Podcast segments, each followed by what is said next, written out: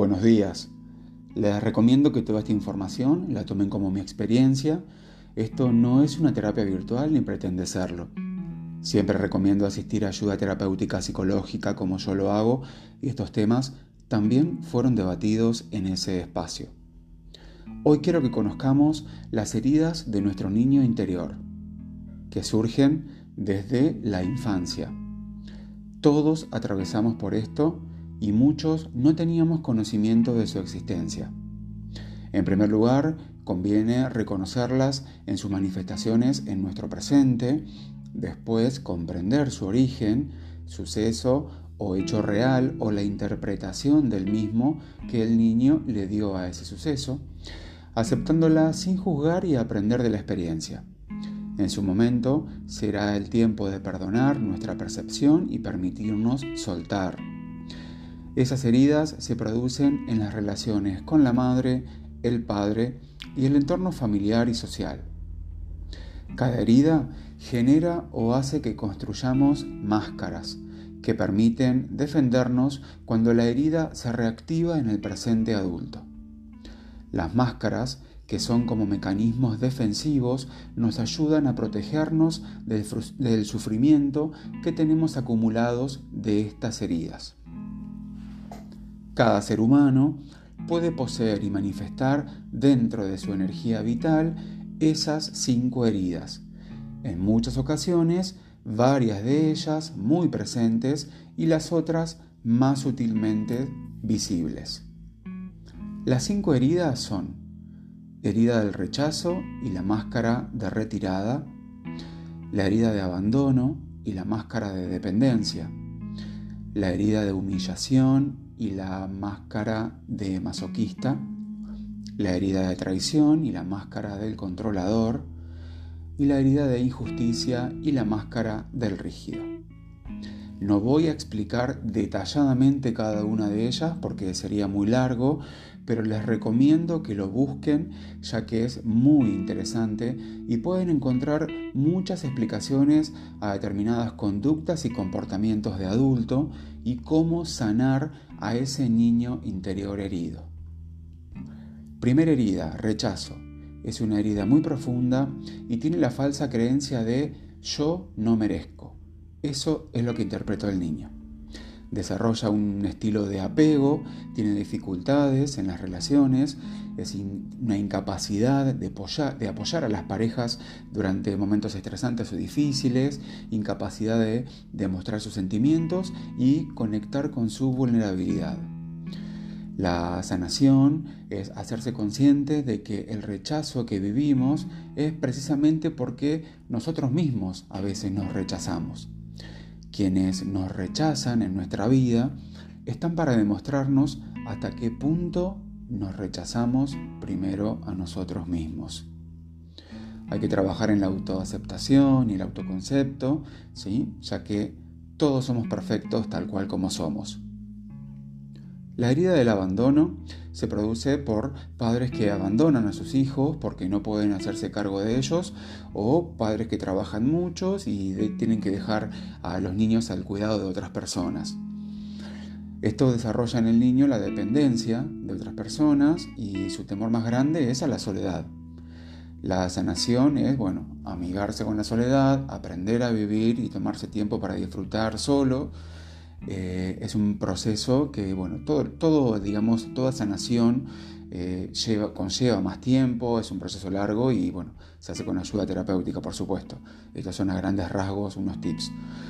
La herida de la humillación. Son padres que humillaron o criticaron a sus hijos durante delante de otras personas o de amiguitos y el niño bueno lo interpretó digamos como una humillación terrible entonces generan máscaras que hacen que vivan de la, eh, a la defensiva, se autocritican y la máscara que utilizan generalmente es la de masoquista. ¿sí? O sea, se autocastigan para no recibir el castigo de la fuera, digamos. Eh, y también se puede dar que se pongan en el polo opuesto, que es volverse ellos eh, humilladores de los demás como un escudo protector. La sanación es, bueno, aprender a disfrutar y a gozar de la vida tal cual es, eh, dejar de castigarse y, bueno, tomarse como prioridad. La herida de la traición se produce porque no cumplieron con lo que le prometieron al niño o lo han engañado. Genera desconfianza, se aíslan y la máscara es la de la controladora. La sanación es trabajar en la rigidez mental y en la empatía, paciencia con uno mismo, autoconfianza. Bien. La injusticia, la herida de injusticia tiene que ver con niños con padres fríos y rígidos, eh, con demasiada exigencia. Entonces genera una disociación de sus sentimientos para protegerse. Su máscara es justamente la de la rigidez. Son extremadamente perfeccionistas. Y la sanación tiene que ver con justamente eso, trabajar la rigidez mental y obtener la mayor em, posibilidad de flexibilizarse en sus actos y en sus conductas. Lo que sí quiero que quede bien en claro es que eh, son, todo esto son las interpretaciones que el niño hizo sobre determinadas situaciones vividas. No quiere decir que haya sido así, que, o sea, nadie quiere, nadie le va a hacer daño a un hijo y, o a otro niño. Por ejemplo, el ejemplo de los padres que trabajan, el niño puede interpretar que no lo quieren o abandonan y sabemos que esto no es, no es la realidad. Lo dejan al cuidado de alguien porque tienen que salir a trabajar. Entonces se habla de la interpretación que el niño hizo sobre el hecho eh, y eso hace que genere una máscara para autoprotegerse.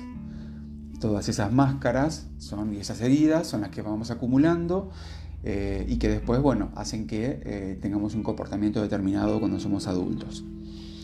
Si no curamos las heridas, lo que queda es un trauma silencioso que empieza como a ejercer presión desde el inconsciente y no nos deja en paz. O sea que comanda nuestras decisiones y nuestra vida. Nuestras reacciones son inconscientes, una parte se activa y nos controla es nuestro niño interior herido que se manifiesta. Pregúntate lo siguiente. ¿Qué querías ser cuando tenías seis años, por ejemplo? Proyectate eh, eh, a esa edad. ¿Qué cosas hacías? ¿Cuáles eran eh, tus juegos favoritos? ¿Qué te daba miedo en esa, etapa de tu vida? Y al revés, ahora de adulto, ¿seguís teniendo esas mismas situaciones?